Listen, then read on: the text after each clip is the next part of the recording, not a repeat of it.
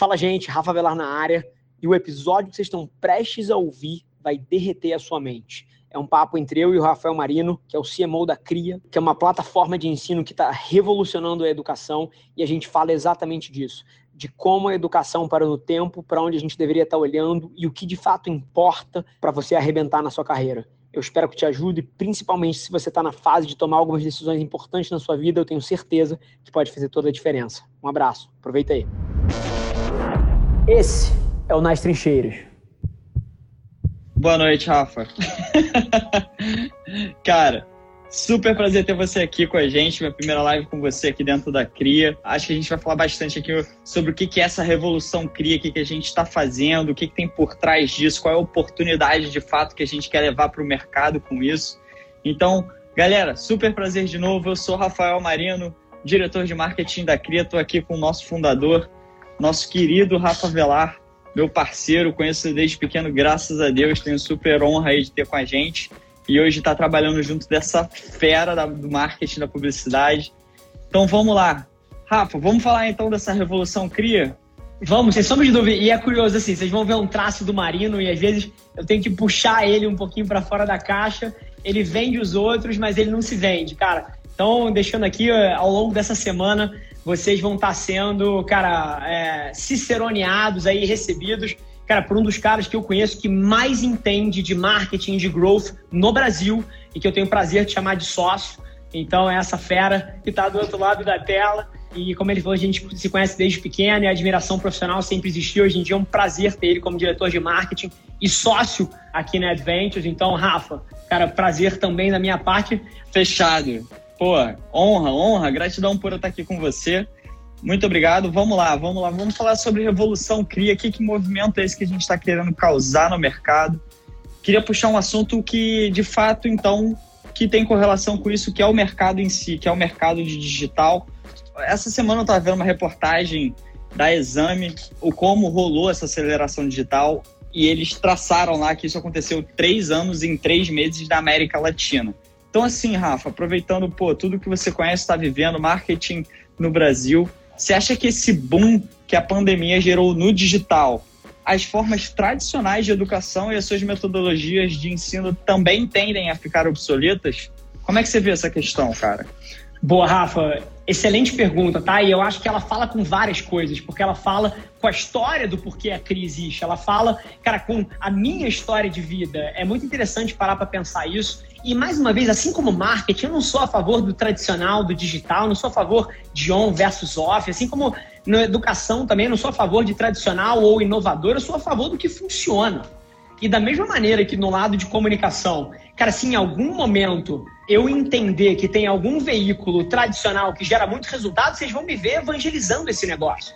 Assim como em educação, eu, eu, eu nunca me apego ao veículo. Assim como eu não, não, ligo a mínima se amanhã o Instagram falha, ou se o LinkedIn fecha, ou se o YouTube acaba, eu vou estar sempre ligado em qual é a próxima plataforma onde aquilo ali pode ser feito da melhor forma possível. E na educação, a provocação tem que ser a mesma.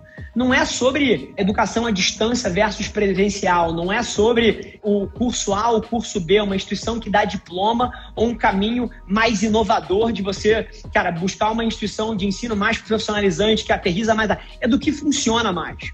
Sempre esse é o debate. Não é o veículo, não é a forma, é o resultado. E aí, cara, isso fala muito com a história da fundação da CRIA.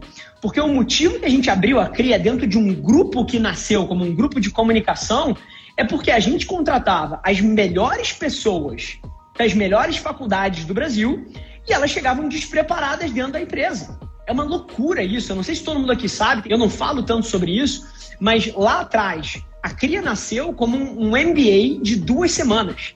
Todo mundo que entrava na, na época chamava Velar, que entrava na Adventures, ficava duas semanas sem trabalhar, ganhando sessões de mentoria, habilidades práticas, teoria também, e depois de duas semanas ela entrava na empresa e começava a trabalhar. Era assim que começou. Pô, beleza. Isso foi suficiente? Não. E aí a gente aumentou para quatro semanas. Isso virou o que a gente chamou internamente de MBA de quatro semanas. Só que também não foi suficiente.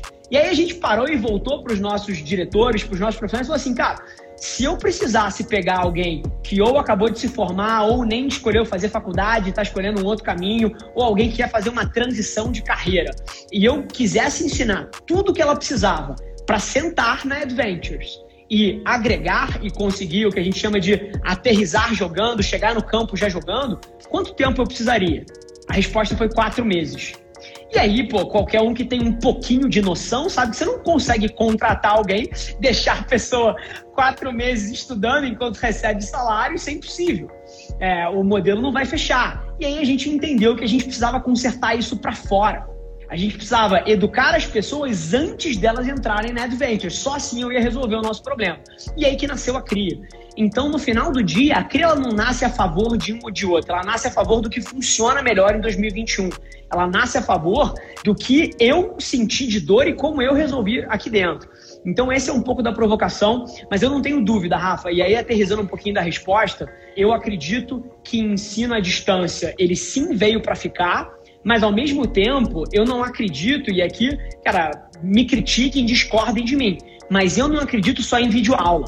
Videoaula, eu acho que eventualmente é parte fundamental de um programa de ensino para passar a teoria, mas qualquer instituição de ensino precisa ir muito além disso precisa aterrizar a prática, precisa te conectar com a empresa, precisa te jogar em casos reais, precisa te colocar em situações de colaboração com outras pessoas em projetos de verdade.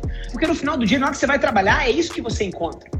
Então, a minha visão, e aí alguns discordam, há, há, três anos atrás, muito mais gente discordava. Que eu falava que, por exemplo, faculdade para 90% das profissões não servia para nada. Eu falava isso. Isso dói em muita gente que, eventualmente, cara, teve um, um investimento gigante para fazer isso, que a, a, família inteira se reuniu para executar em cima desse plano, e muita gente foi a primeira pessoa a se formar numa faculdade. E eu entendo tudo isso, e são grandes vitórias, sim, mas fato é que existem maneiras melhores de você se preparar para o mercado de trabalho. Porque eu cansei de contratar pessoas que tinham investido 50, 100, 200 mil reais para se formar e sentavam na porra da empresa e não, não sabiam fazer nada. Então essa é um pouco a minha visão, Rafa. Um outro dado que eu acho interessante, já que eu gosto de falar de dados também, é que, cara, eu não sei se o pessoal sabe, mas existem cerca de 19, quase 20 milhões de empresas ativas no Brasil. Ou seja, se a gente mistura a quantidade de empresas que tem, a demanda que está em escasso, o crescimento da digitalização e o Covid e a necessidade ainda maior e latente dessas empresas. Eu acho que assim, não tem muita dificuldade para entender do que, que a gente está falando. É, você participou da CRIA, você fez o curso, você conhece um pouco das histórias dos nossos alunos. E você que fez o curso do CRIA, eu queria saber o que, que você mais gostou de, de, do curso em si, o que, que você achou mais interessante. Para o pessoal que está pensando aqui, a gente recebeu algumas perguntas de quando vai abrir, se vai abrir, que, que é legal, por que fazer cria. Queria que você desse uma visão genuína sua desse aspecto. Era, a, a cria no final do dia era, era o meu sonho de consumo. E eu acho que eu deixei isso um pouco claro aqui, mas no final do dia, lá atrás, eu nunca quis abrir uma empresa de educação. Depois eu descobri, inclusive, que isso mexia comigo no lado pessoal de uma forma que eu, assim, cara, como eu não pensei nisso antes? Porque a, você transformar a vida das pessoas através de educação é um negócio que mexe com o ser humano. Agora, no final do dia, cara, eu criei o curso que eu queria ter tido. Eu fundei a empresa que eu queria ter tido acesso. Então, sendo super sincero, o que eu acho que me brilha o olho ali dentro é número um, é que diferente de um programa que está dentro de uma grande instituição de ensino ou que tem N outras coisas, isso aqui está sendo criado por pessoas que estão na trincheira. Quem fala sobre criatividade, cara, é um diretor de. É um cara como o Bruno Brooks. E, e, quem fala sobre estratégia é uma pessoa que respira e vive isso o dia inteiro. E mais uma vez, essa proximidade das pessoas que estão começando ou querendo alavancar com esses grandes nomes de mercado é uma coisa que quebra barreiras de uma forma tremenda. Eu lembro do papel que, à medida que eu comecei a transitar perto dessas pessoas, do papel que isso teve na minha vida, de expandir o horizonte, de aumentar a visão. E acho que a CRIA faz isso muito bem. E mais, e aterrizando tudo em experiência prática que eventualmente é o que tem poder de mudar. E a CRIA tem um foco gigante nisso. Então, duas coisas. É claro que a gente faz N coisas, mas duas coisas mais me brilham o olho. Número um, é a capacidade de dar acesso a vocês, a esses grandes profissionais de mercado. Número dois, é a capacidade de aterrizar tudo que esses grandes profissionais de mercado ensinam em experiência prática, em ajudar vocês a meterem a mão e pegar a experiência de mundo real. Muito obrigado, Rafa. Queria agradecer tudo que você falou, todos os ensinamentos que você deu. Espero que a galera tenha entendido essa oportunidade. Valeu, Rafa. Tamo junto. Obrigado. Valeu, gente. Tamo tchau, junto. Tchau. Esse foi mais um episódio da nossa experiência em áudio e como eu já falei, eu adoraria saber que você está gostando do que a gente está compartilhando por aqui. Então não esquece, se você está tirando valor desse conteúdo, ia significar o mundo para mim, que você tirasse um print da sua tela, postasse no stories me marcando e aproveita para ir na sua plataforma favorita também e deixar um rating de cinco estrelas e um comentário lá, ajudando a gente a construir essa comunidade tão vibrante que move o Brasil para frente através do empreendedorismo e que fala desse Brasil que dá certo. É um prazer ter vocês comigo e a gente se vê no próximo episódio do podcast.